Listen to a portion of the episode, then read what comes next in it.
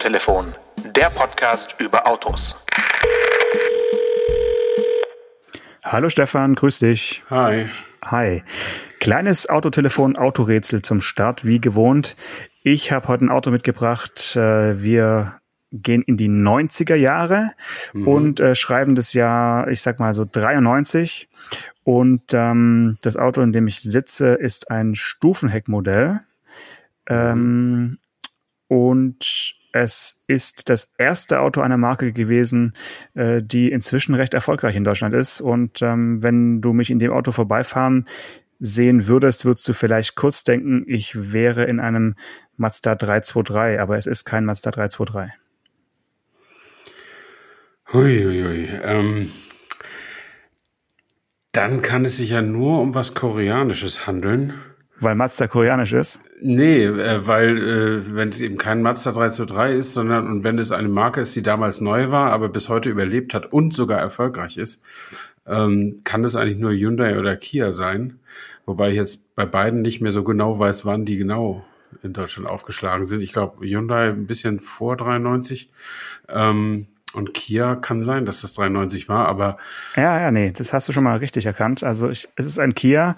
Okay. Und äh, bevor du jetzt alle dir überlegst, wie die am Anfang äh, hießen, die genau. hatten ja ganz schöne Namen. Ähm, es ist tatsächlich der Kia Sephia. Sephia, genau, da wäre ich im Leben nicht mehr drauf gekommen. Aber ja, eine klassische asiatische Stufenheck-Limousine, die man sich eigentlich auch damals nicht gut ansehen konnte, aber die Och, die sah noch ganz harmlos aus. Aber was danach kam, fand, ja. Kia Schuma war noch Kia hübscher. Schuma, ja, genau. genau. Ja, also ich, ich wollte unbedingt in einem Kia starten, weil äh, ich komme gerade quasi frisch von der von der Autobahn. Ich war heute ja. in einem im einem ziemlich kleinen Bundesland. Äh, ich war heute im Saarland, mhm. äh, weil Kia Deutschland hat sich entschieden, den Kia wie wir hier im Autotelefon sagen, EV6 äh, im, in Saarlouis vorzustellen als Fahrttermin. Äh, zeitgleich hat Kia Europe das Auto in äh, Malaga vorgestellt und man konnte jetzt also wählen zwischen Malaga und Saarlouis und du weißt, ich bin äh, Vielflieger und habe deswegen Saarlouis gewählt. Und, Mailand ähm, oder Madrid, Hauptsache Italien. Genau. Und in Saarlouis war ich noch nie, in Malaga schon häufiger, deswegen hm. war für mich klar, wo ich heute hinfahre. Ja. Und ähm, ja, komm jetzt, bin gerade zu Hause angekommen, habe gerade noch meine äh, meine Regenjacke hier abgeworfen und noch ein äh, Glas Wasser getrunken und bin quasi jetzt ganz äh, frisch für dich da und wir können ein bisschen über dieses Auto sprechen, was ich auf schon mehreren Ebenen bemerkenswert finde. Ähm, um sich das Auto vorzustellen, äh, sollte man vielleicht wissen, es steht auf der gleichen äh, Plattform wie der äh, Hyundai Ioniq 5, mhm. über den wir auch schon häufiger gesprochen haben. Und ähm, man sieht es im Auto aber nicht wirklich an. Also es ist komplett eigentlich das Gegenteil von dem Design des Ioniq 5. Und ich muss gestehen, auf den ersten Bildern, die ich gesehen habe, war ich, ja, da war ich schon fast ein bisschen äh, schockiert, was da die Kia-Designer gezeichnet haben, weil man ja bisher schon äh, Peter Schreier und Co. haben ja doch sehr seriöse äh, Autos gezeichnet bis, bis vor kurzem. Und äh, seriös, würde ich sagen, ist dieses Design auf den ersten Blick nicht, oder was sagst du? Ja, es ist ein bisschen ja, schnittiger, sportlicher als, als dieser sehr sachlich und bauhausmäßig äh, gezeichnete Ionic 5. Aber das schadet ja auch nicht, wenn man als verschwisterte Marken, sag ich mal so, auf derselben Plattform völlig unterschiedliche Autos anbietet, die also auch unterschiedliche Eigenschaften zum Teil haben, aber auch ein deutlich unterschiedliches Design. Äh, das finde ich gar nicht so schlecht. Und ich erinnere mich jetzt im Übrigen, wo ich das Auto tatsächlich schon mal in echt gesehen habe. Wir haben ja gerade noch im Off ein Vorgespräch gehabt und da war ich nicht so sicher, ob ich den außerhalb von Bildern schon gesehen habe, aber ich habe schon Bilder von dem Auto gemacht und bin auch schon mitgefahren mit dem mit dem testenden Redakteur und habe ihn beim beim Fahren, beim Testen fotografiert. Insofern kann ich also auch ein bisschen, bisschen mitreden. Ah ja, sehr schön. Genau. Ähm, gutes Stichwort mit, mit der Plattform und dem, und dem unterschiedlichen Design, weil man muss natürlich diese beiden Autos, also den Ioniq 5 und den Kia EV6 oder EV6, äh, ja schon mit den, sag ich mal, VW-Konzern MEB-Autos vergleichen. Da kommt man mhm. nicht drum rum. Und wenn man sich anschaut, äh, Skoda Enyaq, VW ID4, Entschuldigung, ja, ja, ähm, und ähm, ja, was haben wir da noch? Audi, Audi e-tron natürlich, also Q4 e-tron. Ähm, Tja, die sind ja nicht so unterschiedlich, ne? Wenn man jetzt sich die anschaut, natürlich haben sie alle ihr Markengesicht, aber von der Grundform sind sie ja schon irgendwie alle relativ ähnlich. Und da sind jetzt die beiden doch ganz, ganz deutlich unterschiedlich. Und das ist ja irgendwie was sehr gelungenes, finde ich. Hm. Ja, wobei ich, ich sehe das bei VW nicht so streng. Im Übrigen kommt ja zur modularen Elektrobaukasten auch noch der ID3 dazu. Also der steht ja auch noch auf der der Plattform oder ja, aber, aber, falsch? aber der ist der ist natürlich eine Nummer kleiner. Ich habe jetzt, kleiner, ich hab ja. jetzt, hab jetzt hm. die die drei genannt, die schon äh, auf dem Markt sind und die ähm, die ja sich schon un voneinander unterscheiden sollen. Mhm. Da kommt dann nochmal ein Seat-Modell dazu demnächst. Dann sind es also vier und bisher finde ich die schon relativ ähnlich. Ja. Und mhm. ähm, beim ID3, wenn du ihn schon ansprichst, ist ja quasi noch extremer, weil der Cupra Born ist ja wirklich nur ein äh, umgelabelter ID3, also in seiner mhm. Form und so. Und also das ist ja da, ja, kann man jetzt gut oder schlecht finden, aber äh, der Hyundai-Konzern macht also anders, setzt äh, gegen den äh, Ioniq 5 oder daneben eben diesen ganz, ganz anders aussehenden Kia EV6 und das äh, ist, ja, wie gesagt, schon ein absoluter Hingucker, der jetzt mich in Natura mehr angesprochen hat als auf den Fotos, weil ähm, das, mhm. Äh, um das Auto musst du rumlaufen, finde ich, ja. und ähm, das Heck an sich ist schon ähm, ein, ein Design-Prachtstück, was äh, ja wahrscheinlich mehr Blicke auf sich zieht als so manche äh, Front anderer Autos. Also es ist schon stark. Ähm, uns vielleicht mal kurz zu erklären, weil wir, wir sind ja immer noch ein gesprochener äh, Podcast und kein Videopodcast. Also die Rückleuchte ist im Prinzip die Abrisskante, äh, ein, ein Leuchtenband, was sich so rund, halbrund um das Heck herumzieht und äh, ja, komplett durchgängig leuchtet und ähm, da sind da eben doch die Rücklichter mit integriert und das ist schon ein, ein sehr geschwungenes Heck, sage ich jetzt mal ganz vorsichtig. Mhm. Und äh, damit ja nicht genug, diese Rück Rückleuchten ziehen sich dann an den Seiten um die Kotflügel rum. Fast bis zu den Rädern. Ja. Schräg nach unten bis zu den Rädern und dann setzt sich die Linie der Rückleuchten unterhalb oder an der Unterkante der Radhäuser fort in diese Schwellerlinie von, von der Karosserie. Genau, ja. Das ist schon, ist schon gut gemacht und sehr durchdacht und vor allen Dingen ganz, ganz, ganz, ganz anders als bei diesem sehr dezenten, sehr schlicht auftretenden Ionic 5 und insofern ist das eine coole Sache. Und ich finde, du hast absolut recht, dass man das Auto in Natura sehen muss. Das ist eins der Autos, die auf Fotos nicht ganz so cool rüberkommen. Da sind diese ganz klar gezeichneten sehr viel einfach überlegen. Die, die, die, die liebt die Kamera irgendwie mehr. Ich finde, auf, auf Fotos sieht, sieht man zum Beispiel dem EV6 die Länge von knapp 4,70 Meter, glaube ich, sehr, sehr an. Äh, also der wirkt einfach nicht kompakt genug. Ähm, und in Natura relativiert sich das dann aber wieder, mhm. während es beim Ionic 5 genau andersrum ist. Der ja. sieht auf Fotos total kompakt aus. Man erwartet so eine Art Golf bisschen 1. größer als ein Golf. und dann begegnet man dem und sagt, Mann, ist das eine Wuchtbrumme. Ja, genau. Ja, das genau. ist, das ist schon wirklich interessant. Ja. Ja, es ist auch in Saarlouis ist in einen Ionic rumgefahren, also der nicht zum Event gehört hat. Das hatte auch, also hatte ein, ein äh, mhm. lokales Kennzeichen. Und da habe ich genau das gedacht. Also die Autos sind ja von den Dimensionen schon irgendwie ähnlich, aber es wirkt komplett anders. Der Hyundai wirkt so richtig ja aufgepumpt und ähm, einfach zu groß für seine für seine Form so ein bisschen, also in, in europäischen Umgebungen zumindest. Und äh, der Kia, der äh, ja schmiegt sich da so in die Landschaft und schlängelt sich so durch mit seinen Formen. Das ist schon ja, wirklich ein, ein super äh, schönes Auto, kann man nicht anders sagen, auch wenn es bestimmt Menschen gibt, die ihn äh, hässlich finden. Also es ist natürlich auch ein sehr polarisierendes Design, aber das muss ja Design auch sein. Ja, ja. Und um vom Design vielleicht noch mal ein bisschen wegzukommen im gesprochenen Podcast, ähm, die inneren Werte dieser Autos sind natürlich auch wirklich mehr als überzeugend, finde ich. Diese neue Plattform schafft unfassbar viel Platz, also wie bei fast jedem Elektroauto, ja. weil die Akkus ja unterhalb der, des Bodens liegen, ist da einfach in, innen drin doch mehr Platz als in einem vergleichbar großen äh, Verbrennungsmotorauto. Ähm, und dann haben die ja zusätzlich noch diese 800 Volt Ladetechnologie, äh, wo man also wirklich sehr, sehr schnell äh, draußen auf der Autobahn bei den Schnellladestationen auch wirklich schnell Strom kriegen kann. Und das finde ich in diesem relativ relativ preiswerten Bereich, das sind ja keine Taycan äh, oder Audi e-trons, ähm, finde ich das schon einen ziemlich smarten Move. Und ich glaube auch, also es gibt ja eine Denkschule, nach der die Ladegeschwindigkeit zur entscheidenden Größe werden wird bei, bei Elektroautos. Und wenn das so ist, dann liegt Hyundai und Kia zumindest ganz weit vorne damit. Genau, du hast die beiden äh, deutschen Konkurrenten äh, schon genannt. Die einzigen, die auch 800 Volt äh, Schnellladen ermöglichen, sind also die Modelle aus Ingolstadt und äh, Zuffenhausen. Und ja, da daneben äh, stehen jetzt also künftig äh, Ioniq 5 und Kia EV6. Und um sich das mal vorzustellen, was sehr schnell laden bedeutet, ähm, es ist so, dass der, der Akku in 18 Sekunden von 10 auf 80 Prozent. In 18 äh, Minuten. In, also klar, in 18, sorry, Entschuldigung, in 18 Minuten von 10 ja. auf 80 Prozent aufgeladen werden kann, wenn die Infrastruktur äh, entsprechende äh, Ladeleistung eben bereitstellt. Mhm.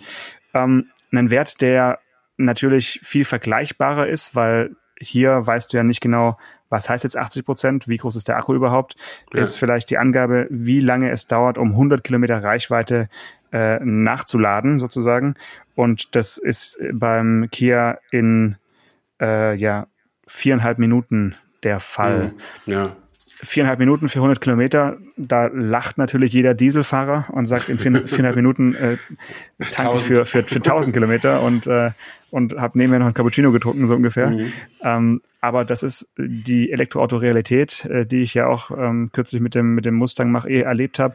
Man nimmt sich halt dann doch oder man muss sich eben doch mehr Zeit nehmen unterwegs, macht mehrere kürzere Pausen und ja, lädt dann immer so um die 20 Minuten, um wieder auf 80 Prozent zu kommen. Und mhm. das ist auch im Kia möglich. Die ähm, Batteriekapazität, die wir heute bewegt haben in dem Testwagen, ähm, das ist eine 77,4 Kilowattstunden äh, Batterie. Ja, das ist natürlich mm, auch ganz schön eine Menge Holz, die man da äh, an, an äh, Stromspeicher und auch an Gewicht dann halt bewegt. Aber äh, mir ist aufgefallen, dass das Fahrwerk deutlich, wie soll ich sagen, runder abgestimmt ist als bei den bisher von mir gefahrenen MEB äh, Volkswagen Konzernmodellen. Also es ist irgendwie wirkt das Ganze nicht so, ich sage jetzt mal böse, nicht so rumpelig, sondern es ist schon fast eine, eine, eine Klasse drüber so. Also war jetzt mein erster mhm. Eindruck. Das ist schon mhm. sehr, sehr, sehr, sehr gut gemacht. Und ähm, das hohe Gewicht, das ja auch der Kia auf die Waage bringt, das spürst du jetzt nicht so wie in äh, anderen Autos dieser, äh, dieser Gewichtsklasse. Hm.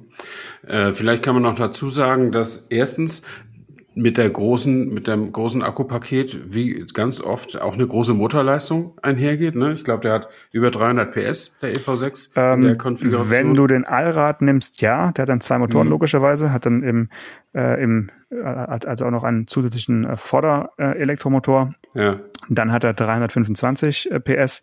Die Heckantriebsvariante ähm, hat 229 PS. Ah, ja.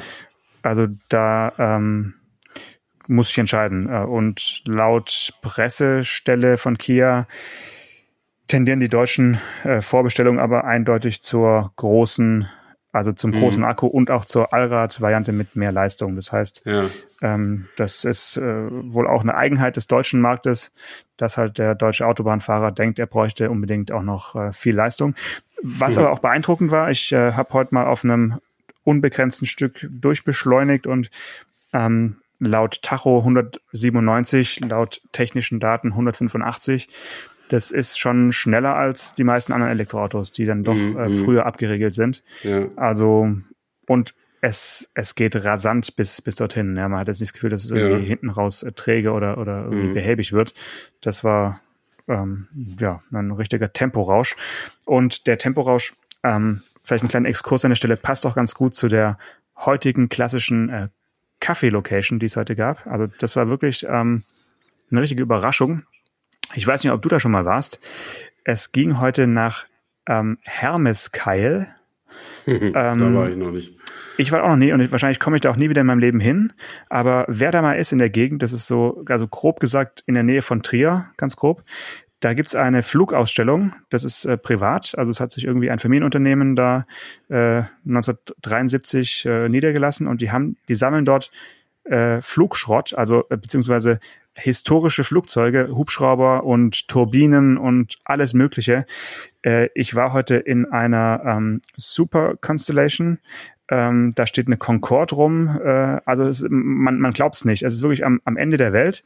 Mhm. Und plötzlich ist da ein, ein riesiges Flugzeugmuseum und ähm, da haben wir heute einen kurzen Stop gemacht und ich habe eine Viertelstunde äh, da dann verbracht und habe mir die die alten Sachen angeschaut. Also es war ähm, spektakulär. Ähm, wenn wir mal ein Flugzeugtelefon starten, dann sollten wir auf jeden Fall nochmal nach Hermeskeil äh, ja. gehen und uns dieses Ding nochmal ganz genau anschauen. Das ist also richtig alte Schule. Also ein mhm. Museum wie aus den 70ern. Ja, okay. Ähm, ich will noch ein, einmal auf deinen Fahreindruck äh, ja, bitte. mit der Beschleunigung will, genau, eingehen. Also ja. ich will deinen Fahreindruck auch nicht schmälern, weil du hast den direkt gehabt und ich war bei dem Auto bislang nur auf dem Beifahrersitz. Aber was mir bislang bei Elektroautos aufgefallen ist, und das müsste eigentlich im EV6 auch so sein, ähm, die haben ja ihr maximales Drehmoment von Beginn an. Ähm, und das ist beeindruckend, deswegen beschleunigen die ja auch so schnell von 0 auf 100. Ähm, oder von 0 auf 60 aber, auf jeden Fall. Oder, oder ja, wie auch immer. Ähm, aber wenn sie es am Anfang nun schon haben, kommt ja mit zunehmender Geschwindigkeit nicht mehr danach. Das heißt, man merkt im Elektroauto sehr genau eigentlich die Fahrwiderstände. Nämlich das Gewicht, die, die Luft und den Rollwiderstand. Also man merkt eben, dass das Auto anfangs sehr zügig beschleunigt und dann sich natürlich quält, was beim Verbrennungsauto auch so ist. Nur bis zu einem gewissen Punkt beschleunigt ein kann ein Verbrennungsmotor immer noch zulegen, weil er eben nicht am Anfang schon alles verfeuert, sondern irgendwann erst bei, je nachdem, was im Prinzip er ist, ein Turbodiesel bei zweieinhalbtausend hat er sein maximales Drehmoment oder bei 2000 und ein Saugbenziner bei 7000, je nachdem, Sportwagen noch höher. Äh, und da macht für mich, auch wenn jetzt der Elektroauto, der Elektrowagen vielleicht tatsächlich besser beschleunigt, macht es für mich irgendwie immer noch Spaß, in einem gut leistenden Verbrennungsauto zu sitzen und dem quasi zuzusehen oder zuzuhören bei seiner Arbeit. Ähm, und auch zu merken, ah, jetzt kommt noch was, jetzt kommt noch was, jetzt kommt noch was. Und beim, beim, der Elektrowagen verschießt sein ganzes Pulver doch vorne und dann kann man warten, bis die Fahrwiderstände zugreifen. Oder hast du das anders empfunden? Ja, genau so ist es. Ähm, natürlich muss man dazu sagen, wir leben jetzt in der Phase 1 der Elektroautos. Äh, mhm. Da haben mhm. wir auch schon kurz drüber gesprochen. Die kommen in den meisten Fällen mit einem Einganggetriebe. Ja. Äh, beim Taycan äh, gibt es äh, wenigstens noch einen zweiten Gang, äh, der dann irgendwann unauffällig oder wie auch immer ruckelig eingelegt wird. Ähm, das hat natürlich auch diesen Effekt, dass irgendwann auch der E-Motor an seine, äh, sag ich mal, Drehzahlgrenze kommt. Mhm. Also da ist dann halt nicht mehr, nicht mehr zu holen irgendwann. Ähm, es reicht aber aus, äh, um einen auch noch von 120 auf 170 irgendwie in die Sitz Sitze zu pressen, mhm. weil man ja im mhm. normalen Leben überhaupt nicht das ganze Drehmoment ausspielt und die ganze Leistung nee, der, der Motoren. Und ähm, also ich teile natürlich die äh, Faszination von, von, von dir für hochdrehende ähm, Verbrennungsmotoren, die dann, wo man die Leistung so richtig erlebt oder auch die Leistungsentfaltung charakteristisch sein kann. Und bei den E-Motoren ist es dann doch eher alles ähnlich bis gleich. Äh, und es gibt dann wirklich nur Nuancen, ähm, die sich jetzt da wie die, wie die, wie die zu Werke mhm. gehen. Ja, ähm, genau. Kia hat ja angekündigt, in einem Jahr dieses Auto noch als GT hinterherzuschieben, eine Variante dann mit 585 PS. Wow. Ähm, das willst du dann auch nicht mehr äh, äh, wirklich, wirklich fahren. Im, äh, aber es, es soll wohl einen Markt dafür geben. Mhm. Ähm, das, sind, das sind natürlich schon auch dann äh, Beschleunigungswerte, das ja, ist dann auf, ich sage jetzt mal, fast auf 11er Niveau so. Ne? Und also mhm, ja. Ähm, ja. Und natürlich der Klang. Also wir sind ja sinnliche Wesen und äh, bei einem E-Auto kommt ja auch nicht noch irgendwie ein Grollen, Dröhnen oder, oder Kreischen irgendwo aus, äh, aus, dem, aus mhm. dem Heck oder aus, unter der Motorhaube hervor. Ähm, da hilft sich jetzt Kia mit drei oder vier verschiedenen Soundwelten, die du anwählen kannst, mhm, die jetzt mhm. nicht so äh, aufwendig komponiert sind wie äh, unser ähm, Porsche Soundtrack mal live, über das wir gesprochen haben, ja. sondern einfach ja sich quasi an die Gaspedal-Kennlinie und an die Geschwindigkeit eben anpassen und dann mehr oder weniger ähm, ja futuristische U-Boot oder Raumschiff-Klänge äh, dann da in den Innenraum abgeben. Mhm. Ähm, ist mir heute auch aufgefallen, ne, dass das äh, standardmäßig eingeschaltet war, dieses Fahrgeräusch und ich habe es dann auch angelassen, weil man kann es relativ dezent einstellen, dass es nicht so laut ist und nur so im Hintergrund äh, vor sich hin summt und, und säuselt. Und dann hat man halt auch, wenn man mal auf das aufs Fahrpedal latscht, auch noch, noch so einen akustischen Effekt, was nicht schlecht ist, dass nicht nur der Fahrtwind einfach laut wird. Ja, ja.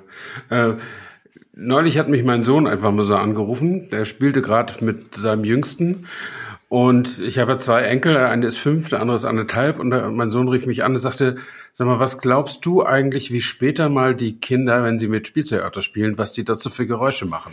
Weil seine Söhne machen noch Brumm Brumm. Meine auch, Oder ja. So brumm, brummende Geräusche. weil Brumm, das brumm, eben, ganz klar. Ne, das eigene Auto ist auch ein Diesel und ähm, so viel Elektroautos gibt's ja noch nicht. Aber irgendwann, vielleicht deren Kinder, werden dann Bzzz machen oder so, ja, diese Straßenbahngeräusche, Ja. die die Elektroautos so, so drauf haben.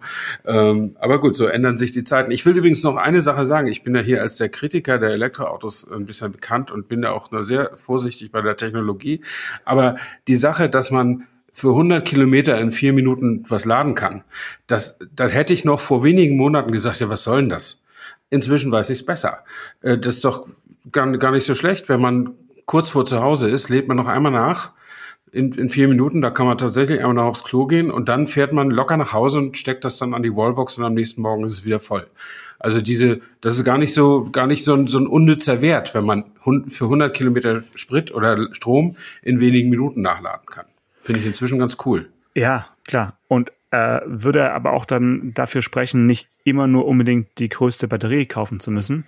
Ja. Ähm, weil wenn du eine, also im, die kleine Fassung hat äh, 58 Kilowattstunden im, im Kia und ähm, die kannst du ja genauso schnell laden. Also klar, ist dann irgendwie nicht so viel Gesamtreichweite, aber wenn du immer nur sowieso alle zwo- 200 Kilometer kurz Pause machst, dann äh, kommst du mit der auch einmal quer durch Deutschland mit einer Pause mehr. Ne? Also Ja. da muss man künftig, denke ich, noch viel mehr abwägen. Äh, Ich denke auch, dass die Ladegeschwindigkeit, die Ladeleistung ähm, der, der kritische Punkt sein wird, ob sich sowas auf der Langstrecke dann durchsetzt und jetzt gar nicht unbedingt das, äh, die Kapazität, weil das ist halt einfach auch ein Gewicht, was man damit fährt, was, was ich irgendwie unsexy finde, dass man immer Mhm, so ein ja. schweres Ding damit bewegt. Ja, Vielleicht noch ein Satz zum Preis, äh, zur Preisgestaltung. Du meintest ja, es sei jetzt nicht ganz so äh, hochpreisig wie wie äh, vier Ringe oder oder ähm, Pferdle.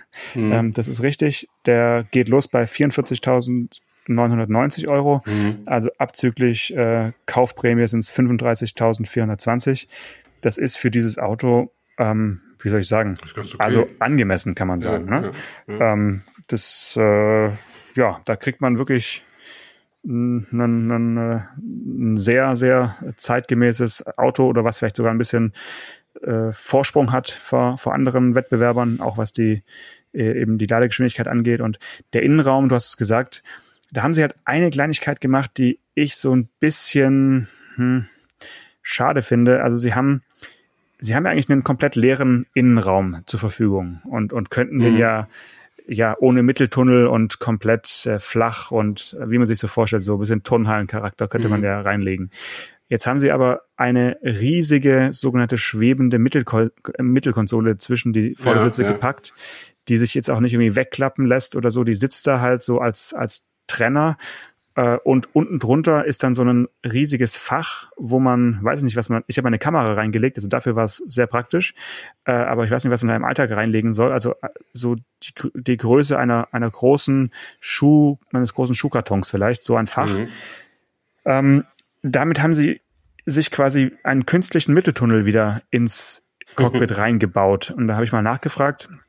Und da war jetzt die Antwort, ja, das sei äh, auch nicht in allen Märkten so, aber in Europa macht man das auf jeden Fall auch aus quasi Sicherheitsgründen, dass äh, Gegenstände, die man beim Beifahrer in den Fußraum wirft. Ich weiß nicht, ob du auch zu den Menschen gehörst, die sowas machen. Also ich mache das eher selten, aber gut, meinen Rucksack stelle ich ja manchmal hin, dass Mhm. also diese Gegenstände bei schnellen Kurven dann nicht in die äh, Pedalerie rüberrutschen können. Hat Mhm. man also jetzt künstlich da dann dieses Fach auf den Ja. Boden gezimmert. Ähm, leider äh, sieht es halt auch so ein bisschen so aus, als sei das irgendwie nachträglich da reingebracht Mhm. worden. Also es ist so ein bisschen absurd, dass man eigentlich diesen freien Raum hat, ihn dann aber wieder zubauen musste. Das ist äh, schade. Ja, aber das also in, im, aus Designergründen und aus ja, Konzeptionsgründen gebe ich dir recht, aber in meinem Autoalltag fährt auch immer ziemlich viel Graffel mit.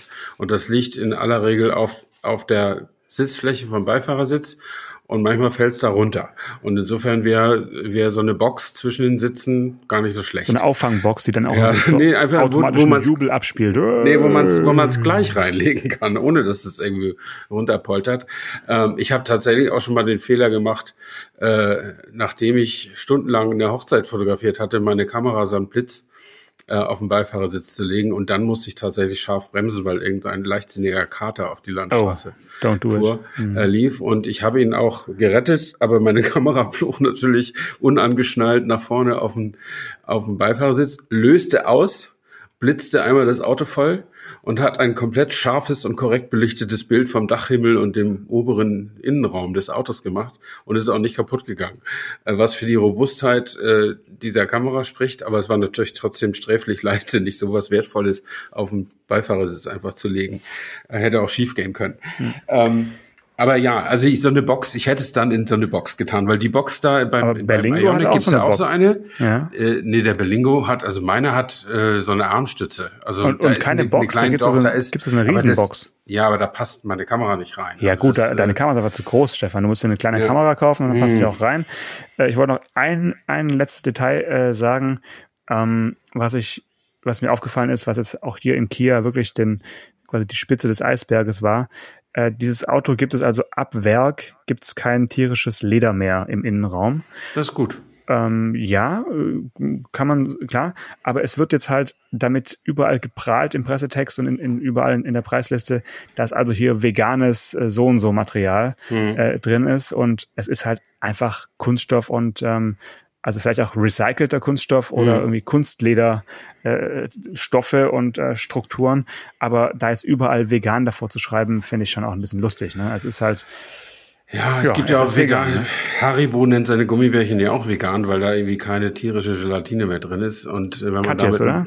Paar, ja, paar Dinger ja, mehr verkauf kann oder so, weiß ich nicht. Aber sind wir ein veganer ist, Podcast, ja, ne? Nee, aber ich habe, es gibt ja diesen einen Kollegen, der schon seit langer, langer Zeit, äh, Thomas Majczak, der von autogefühl.de, der schon lange Zeit einen Feldzug gegen Leder führt und äh, mit sinnvollen Argumenten. Und durch ihn habe ich gelernt, dass Leder das man für Ledersitze braucht oder für alles Mögliche aus Leder, dass das eben nicht ein, nicht unbedingt ein Abfallprodukt der Schlachtung ist, weil man die Tiere zum Essen ja sowieso tötet, sondern dass es offensichtlich Rinderfarmen gibt, wo es nur ums Leder geht und der Rest wird dann weggeworfen. Mhm. Ähm, und das ist irgendwie, das lässt mir dann auch, gibt mir auch so ein bisschen Gänsehaut, diese Vorstellung. Und insofern kann ich es gut verstehen, wenn jemand auf Leder in seinem Leben auch ein bisschen verzichtet. Finde ich absolut, ja absolut nicht gut. überall machen, Natürlich. aber äh, ja, ich finde es auch im Auto toll, okay, aber ich, ja. ich finde jetzt irgendwie dieses, dieses Label vegan überall dran, dazu zu schreiben, ja, ja. Äh, ist so ein bisschen. Ist Zeitgeist. Ist okay, ist Zeitgeist. Na gut. Ähm, du hast auch noch ein veganes Thema, habe ich gesehen äh, vorhin. Ich habe gespickelt. Was äh, gibt's Neues an der Front der, der Klemmbausteine? Ja, nee, erstmal Automodelle. Taycan.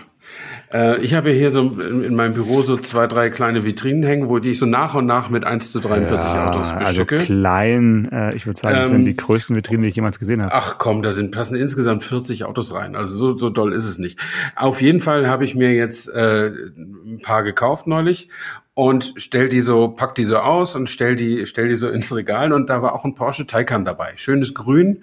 Ähm, und äh, und dann denke ich, aber irgendwas stimmt mit diesem Auto nicht.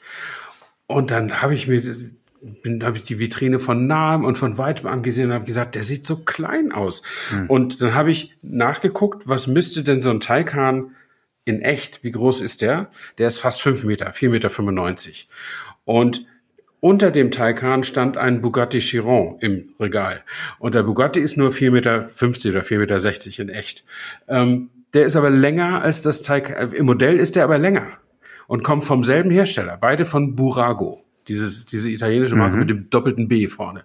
Ähm, und beide haben auch nicht viel gekostet. Irgendwie der, der Taycan, glaube ich, 4,95, irgendwie so ein Sonderangebot und der Burago, äh, der, der Chiron nur 10 oder 10 Euro oder so.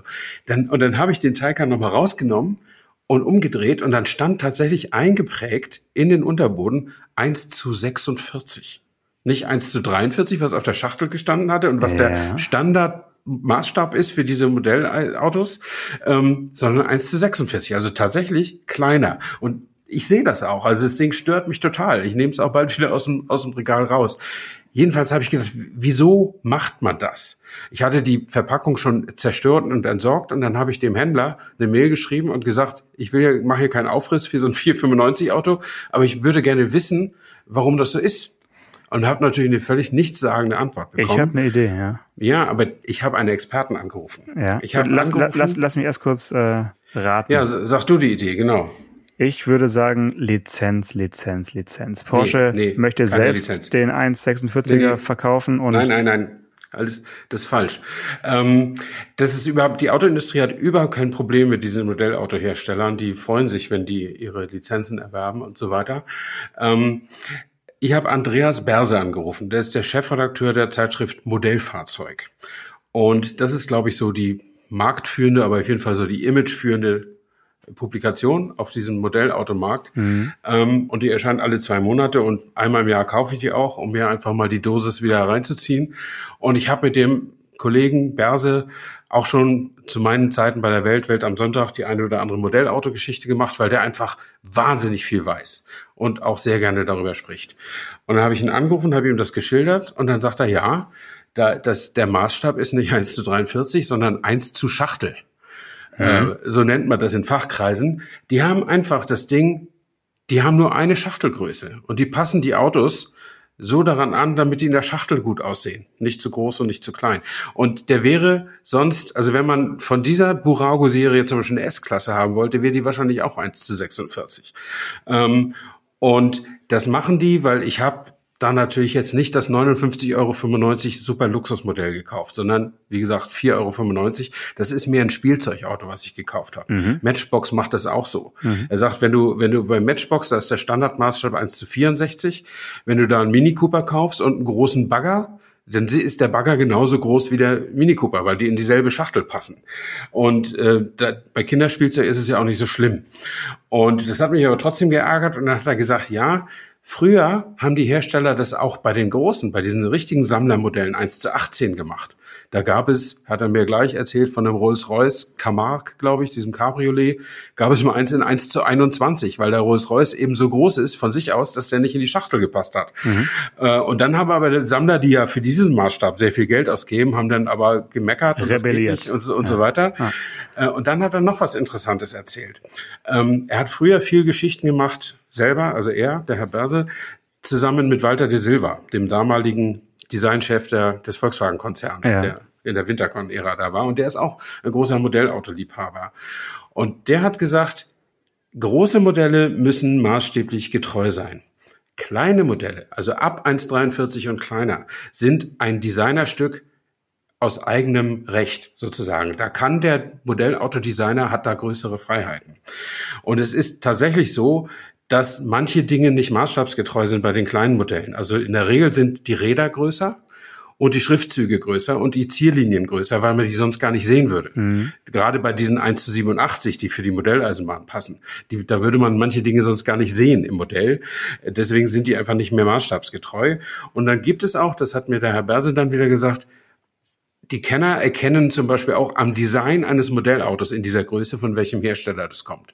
Und äh, soweit bin ich ja nicht. Ich erkenne einfach nur, dass mein Taycan nicht groß genug ist im Regal zu den anderen. Ich habe es versucht, ihn so hinzustellen, so zu kombinieren. Er steht jetzt zwischen einem Renault Espace und Hm, einer smart. Isetta, Okay, damit es nicht so auffällt. Aber trotzdem, ich weiß es ja und irgendwie sehe ich es ihm auch an, dass er zu klein ist. Also ich also würd muss sagen, ich wir- wahrscheinlich doch mal einen anderen Taycan nochmal holen. Ich würde sagen, wir starten jetzt echt einen Aufruf. Also wer ein passendes Taycan-Modell sieht und dabei an Stefan Anker denkt, bitte, äh, ich, ich verrate gerne die Adresse, an der man es dann schicken darf.